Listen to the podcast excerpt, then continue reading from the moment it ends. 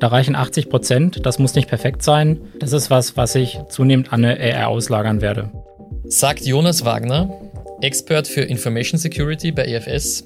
Er ist heute gemeinsam mit seinem Kollegen David Oliver bei uns und wir besprechen, wie man mit AI-Regulierung pragmatisch umgehen kann. Viel Spaß mit der Folge. Herzlich willkommen, Jonas und David. Es freut mich sehr, dass ihr heute bei mir seid. Wir wollen über das Thema AI sprechen, das dieses Jahr ja ein besonders heißes Thema war. Und wir haben auch dazu schon eine Folge gemacht. Ich hoffe, die haben die Leute, die heute zuhören, auch, auch davor schon gehört. Ihr zwei bringt aber nochmal eine ganz besondere Perspektive auf das Thema mit. Und deshalb würde ich euch jetzt gerne mal bitten, stellt euch doch bitte mal vor, den, den ZuhörerInnen, und äh, erklärt euch mal, was euch zu diesem Thema geführt habt. Und vielleicht könnt ihr auch schon ein bisschen spoilern, was eure besondere Perspektive ist. Und wir werden dann natürlich später noch genauer darauf zu sprechen kommen. Vielen Dank für die Einladung, Ralf. Ich bin der David. Ich habe schon im Studium die ersten Berührungspunkte dazu gehabt. Intensiver ist es dann geworden bei meiner Diplomarbeit, die ich zusammen mit EFS und der TU Wien verfasst habe zum Thema Artificial Intelligence Act. Also das ist auch so mein, mein Zugang dazu. Hallo, ja, danke auch von meiner Seite. Ich bin Jonas. Ich bin bei EFS als Expert zur Informationssicherheit. Das heißt, ich betrachte das Thema AI wirklich auch durch diese Brille. Also es ist ein wahnsinnig tolles Werkzeug oder eine wahnsinnig tolle Gruppe von Werkzeugen. Mir ist wichtig, die Sicherheitsaspekte dabei mit zu berücksichtigen. Okay, also das wird natürlich dann auch das Thema der heutigen Folge sein. Ich möchte euch trotzdem nochmal ganz allgemein abholen, weil AI und das, was es in den letzten Jahren gelernt hat, ähm, vor allem durch ChatGPT, dadurch, dass jetzt quasi erst so eine Art Massenprodukt geworden ist mit einem User Interface, das wirklich jeder benutzen kann, also nicht mehr nur Spezialisten. Ähm, meine Frage ist, benutzt ihr eigentlich AI in eurem Alltag? Also ehrlicherweise benutze ich hauptsächlich äh, ChatGPT im privaten als auch im beruflichen Alltag, um mir komplexere Themen erklären zu lassen, weil ich finde es ganz angenehm, wenn die Erklärung dann doch irgendwie zu kryptisch oder technisch ist, kann ich ihm darum bitten, das mit einfachen Worten zu erklären und das kann ich dann so lange weitermachen, bis ich es dann wirklich verstanden habe.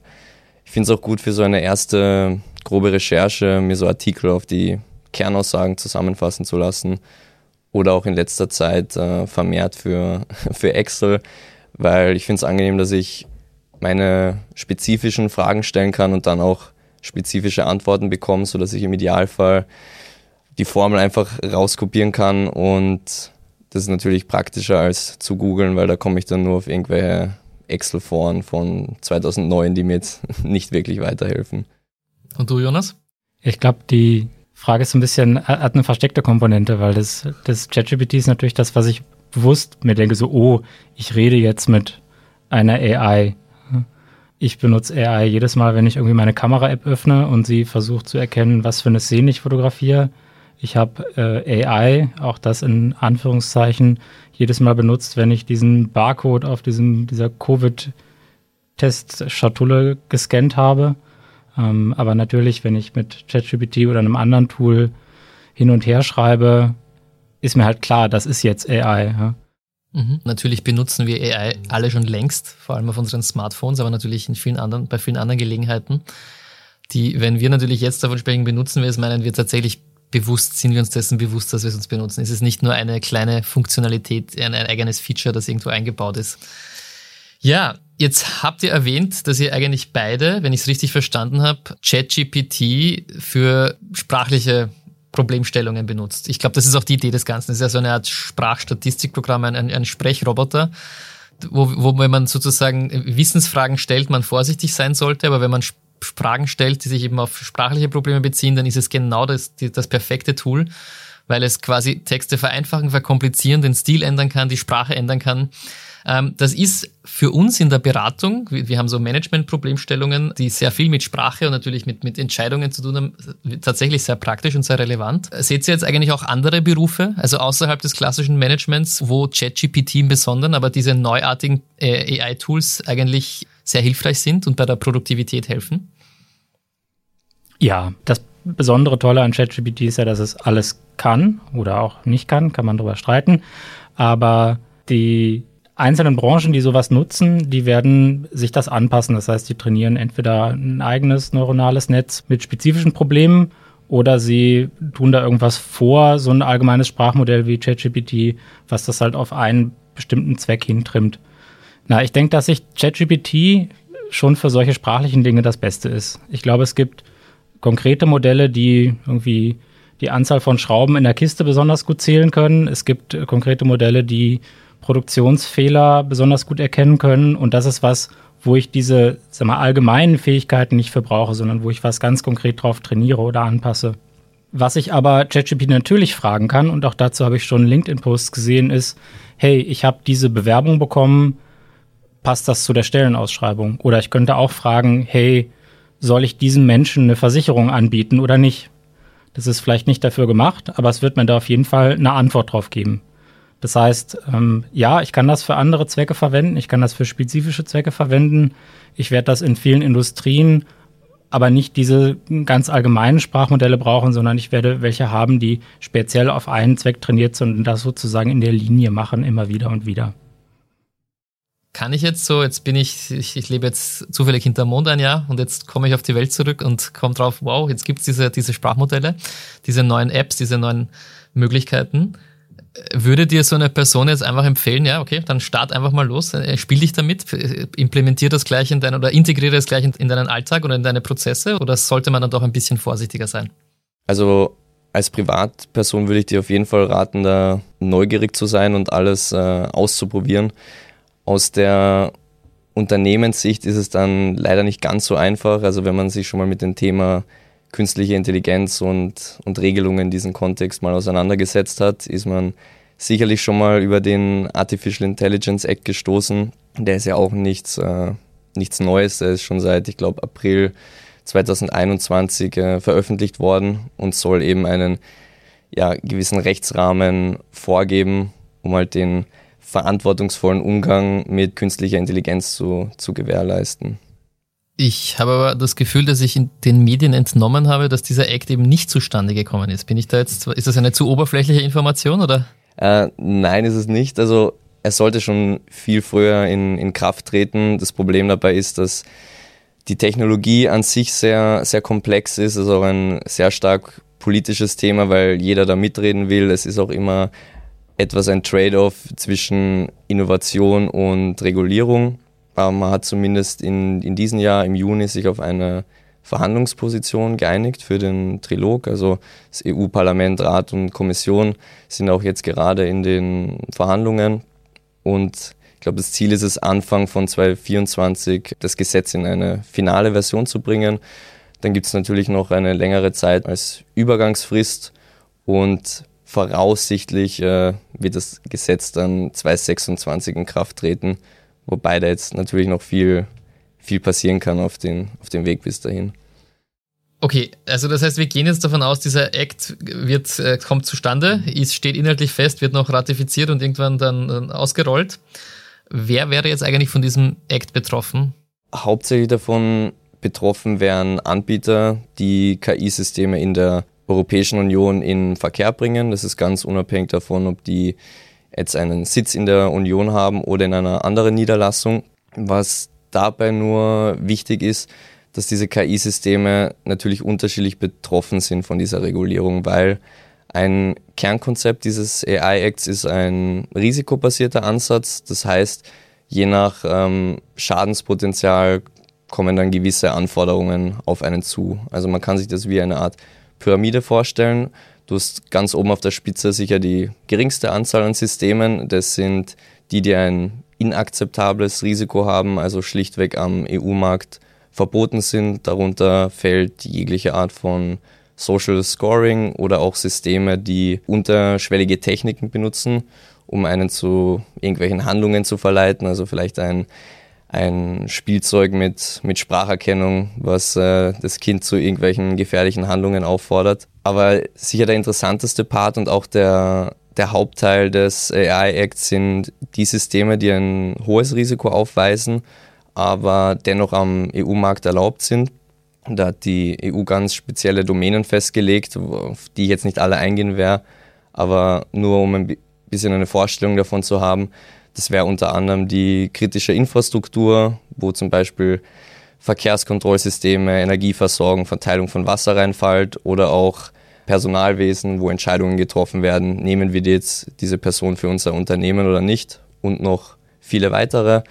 Und auf der unteren Hälfte der Pyramide hätten wir dann die Systeme mit geringem Risiko, wo nur gewisse Transparenzpflichten herrschen, also wie simple Chatbots, wo man als User einfach informiert werden muss, hey, du interagierst hier mit einer KI oder auch bei Deepfakes, um einfach Manipulation oder Fake News ähm, zu beseitigen.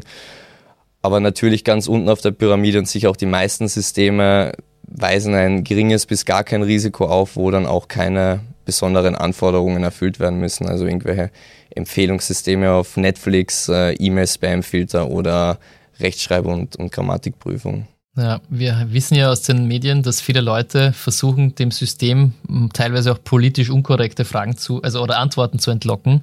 Das kann jetzt sagen, mach mir einen Slogan, um, um Cannabis zu legalisieren oder schreib mir ein Argument für oder wieder die Atomkraft oder, oder ich habe das beste Beispiel, das ich kenne, ich habe, das war nur ein Test, ich habe äh, jetzt bewiesen, dass der Klimawandel nicht auf CO2 äh, zurückzuführen ist, sondern eben auf, auf irgendwelche sonnenphysikalischen Erkenntnisse. Und, und ChatGPT wird äh, tatsächlich antworten in dem Fall, ähm, nachdem der Klimawandel definitiv auf CO2 zurückzuführen ist, kann ich dir leider deine Frage nicht beantworten. Ist, ist das jetzt eine Entscheidung von, von äh, OpenAI sozusagen, das zu zensurieren? Ist, sieht der AI-Act, könnte man den AI-Act auch wahrscheinlich andersrum auslegen, dass sie das gar nicht dürfen, diese, diese Antwort sozusagen zu zensurieren? Ist dazu irgendwas verfasst? Es, es steht nur noch drin, dass ähm, das Generieren von illegalen Inhalten verboten werden soll und auch, dass es eine Art Zusammenfassung gibt oder gewisse Transparenz, wie die Antworten zustande kommen, also mit welchen Informationen das Modell gefüttert worden ist. Das ist halt in, im Fall von ChatGPT relativ schwierig, weil das ja praktisch so mit fast allen Daten vom, vom Internet befüllt worden ist. Aber um zu deiner Frage zurückzukommen, es müsste dann die OpenAI Group sicherstellen, dass keine illegalen Inhalte generiert werden. Konkret, wie das dann technisch äh, ausschauen soll, schreibt der AI natürlich nicht vor. Und ähm, ich habe jetzt auch noch eine ganz andere generelle Frage. Brauchen wir eigentlich einen AI-Act? Also wir haben ja schon einen, einen Riesenhaufen, ein Konvolut an Gesetzen, die sich mit den Themen wie Datenschutz, Copyright, Wettbewerbsrecht, ISO-Normen äh, beschäftigen, die ja schon die meisten Fragen und Problemstellungen unseres Lebens abdecken sollten. Und äh, ich weiß, es, es, passiert immer, dass wir immer neue Gesetze machen und alles immer noch komplexer wird, aber, aber sollten wir nicht längst Gesetze haben, die genau diese Fälle hier schon abdecken? Wie seht ihr das? Ja, wir haben diese Gesetze und die gelten ja auch weiterhin. Also ich kann, egal ob ich jetzt meinen Computer verwende oder ein AI-Modell, ich darf keine illegalen Inhalte erstellen. Ja. Ähm, egal ob ich das mit Würfeln oder mit einem AI-Modell oder mit irgendwelchen unwissenschaftlichen Tests mache, ich darf nicht bestimmte Gruppen diskriminieren beim Einstellen, beim Anbieten von Versicherungen und so weiter. Das heißt, rein nach diesem Zweck gesehen, bräuchte ich es nicht. Aber es ist natürlich so, dass neue Technologien immer auch neue Möglichkeiten bieten oder andere Möglichkeiten so viel schneller bieten, dass sie zum ersten Mal wirklich im industriellen Maßstab verwendet werden können. Und da kann ich schon verstehen, dass dann auch sich das EU-Parlament denkt, okay, lass uns da mal was machen. Und was kann ich als Parlament machen? Äh, ich kann Werbung schalten oder ich kann Gesetze machen. Und das ist sicher auch ein Grund, warum es diesen AI-Act in der Form gibt, der dann ja, ja, ich, meine Perspektive ist, dass er ziemlich von ChatGPT eingeholt worden ist und sich erst dann auch viele überlegt haben, okay, das ist eigentlich schon ein cooles Werkzeug. Wenn ich jetzt so durchs Gesetz lese, wäre das eigentlich dann legal oder nicht? Ähm, denn das, ja, auch der AI kann nicht in die Zukunft sehen, konnte nicht in die Zukunft sehen. Mhm. Das heißt, was können wir jetzt als Unternehmen da draußen tun, um uns wirklich konkret auf diesen AI-Act vorzubereiten? Ja, ich sag mal, der, wenn ich jetzt den AI-Act so mir so anschaue in seiner ganzen Dicke, dann ist sicher der erste Schritt, sich mal zu anzuschauen, wie stehe ich dazu. Ähm, setze ich AI ein, die darunter fällt? Wenn ja, in welcher Risikoklasse bin ich? Ähm, also so eine Art Standortbestimmung. Das ist aber für mich die Antwort auf den AI-Act und nicht die Antwort auf die Frage, möchte ich als Unternehmer AI einsetzen und wenn ja, wie und wofür und was muss ich dabei beachten? Ich denke, wenn man aus diesem Podcast, liebe Zuhörer, wenn ihr da eins mitnehmt, dann keine Angst davor, ja. Diese Regulierung, die Sicherheitsbedenken, die sind da, die sind ernst zu nehmen, aber die sollen nicht verhindern, dass man sich damit auseinandersetzt, dass man das ausprobiert und dass man es da einsetzt, wo es sinnvoll ist. Und all die regulatorischen Anforderungen, sowohl aus dem AI Act als auch aus den anderen Materiegesetzen, als auch die Sicherheitsbedenken. Ich habe personenbezogene Daten oder ich habe Daten von meinen Kunden und auf die muss ich aufpassen. All diese Sachen kann man behandeln, kann man vielleicht dokumentieren, aber das soll nicht verhindern, dass man diese Techniken einsetzt. Sicher ist es sinnvoll, da im Unternehmen auch eine Linie zu finden, also zu sagen, das sind die Leitplanken, innerhalb dessen setzen wir das ein, außerhalb dessen machen wir das nicht oder nur mit Prüfung oder Genehmigung. Sicher ist es sinnvoll, da so ein bisschen Awareness für zu schaffen, also nicht nur zu sagen, das dürft ihr und das dürft ihr nicht, sondern auch zu begründen, warum und vielleicht andersrum auch aufzuzeigen, hey, hier dürft ihr gerne. Ja? Das ist ein cooler Anwendungszweck mit sehr geringen Risiken, da könnt ihr euch ausleben. Was ich hier nochmal ergänzen will, ist, dass in den nächsten Wochen auch ein White Paper erscheint, was den ganzen AI nochmal zusammenfasst und auch Unternehmen Handlungsempfehlungen mitgibt. Also sozusagen das, was ich gerade gesagt habe, nur in fundiert und mit Checkliste. Genau, ja. Okay, das heißt, wenn das für äh, jemanden aus der Zuhörerschaft interessant ist, dann bitte vergesst nicht, hin und wieder unser LinkedIn oder auf unserer Homepage nachzuschauen, denn dort habt ihr dann Zugriff zu diesem White Paper. Ich glaube, wir sind schon sehr gespannt, was da konkret drinnen steht. Bevor wir jetzt langsam zum Ende kommen, möchte ich aber noch kurz äh, über einen ganz wichtigen Punkt sprechen, und zwar der, der Elephant in the Room. Ähm, ich glaube, ChatGPT und andere Tools, die sind durchaus eine Entscheidung. Also man kann, man kann die jetzt benutzen oder auch nicht. Wenn jetzt ein Unternehmen sich nicht ganz sicher ist, ob das ganz sauber ist und äh, kann es immer noch sagen, okay, wir benutzen es einfach nicht. Aber, aber ich glaube, was, was wir uns nicht wirklich aussuchen können, ist einfach die kommende äh, Erweiterung von Microsoft und zwar Microsoft bringt ja, wie wir wissen, und, und hat das auch in den USA schon teilweise ausgerollt, den sogenannten Windows Copilot heraus. Dieser Copilot, der wird dann einfach Teil des, des normalen äh, Office-Pakets sein, nehme ich an. Das heißt, wir, wir werden keine Wahl haben, wir werden ihn benutzen, er wird einfach da sein. Die Frage ist, oder zwei Fragen dazu. A, äh, wie können wir jetzt damit umgehen aus, aus, aus Compliance-Sicht? Und B, warum wird er eigentlich in Europa erst so viel später als in den USA ausgerollt? Gibt es da Daten, schutzrechtliche Bedenken oder was glaubt ihr? Also ich, die Antwort darauf finde ich ziemlich lustig, weil das liegt nicht an Datenschutz, das liegt nicht am AI-Act, das liegt nicht, nicht an was, was man erwartet würde, sondern es liegt am Wettbewerbsrecht. Also Microsoft hat da Sorge, dass sie da gesehen werden als jemand, der die eigene Marktmacht ausnutzt, um in anderen Branchen, anderen Produkten ein Produkt zu pushen. Und deshalb sind sie da vorsichtig. Mhm. Und das einfach drauf losstarten, wie wir es heute schon mal genannt haben, ist das ganz, können wir davon ausgehen, es ist unbedenklich, wenn es ja in unserem Microsoft-Paket drinnen ist? Na, die Bedenken werden da dieselben sein wie bei anderen Microsoft-Produkten auch. Ist es ausreichend auf die europäischen Gesetze angepasst? Was passiert mit den Daten, die ich da eingebe? Was passiert mit Daten, die ich nicht direkt eingebe, aber die ich vielleicht gerade anzeige, geöffnet habe und so weiter? Was für vertragliche Zusicherungen macht mir Microsoft dafür? Und wie sehr kann ich das im Zweifelsfall auch einer Behörde oder einem Prüfer nachweisen, dass Microsoft das macht. Also ich denke, wir sind sehr gespannt, was das betrifft. Äh, genau aus diesem Grund, aber natürlich auch genau aus der Frage heraus, wie wird sich das dann auf unser Arbeitsleben auswirken? Dann möchte ich gleich zu meiner abschließenden Frage kommen. Wie wird die Welt eigentlich in fünf Jahren sein, jetzt wo wir auf einmal diese bahnbrechende AI-Unterstützung haben? Was, was glaubt ihr, was wird passieren? Also bei mir ist es weniger eine Vision, eher mehr ein, ein Wunsch, weil ich finde, es, ja, es steht außer Frage, dass sich da in den nächsten Jahren viel tun wird, aufgrund von ja, effizienteren Algorithmen, mehr Speicher, mehr Rechenleistung.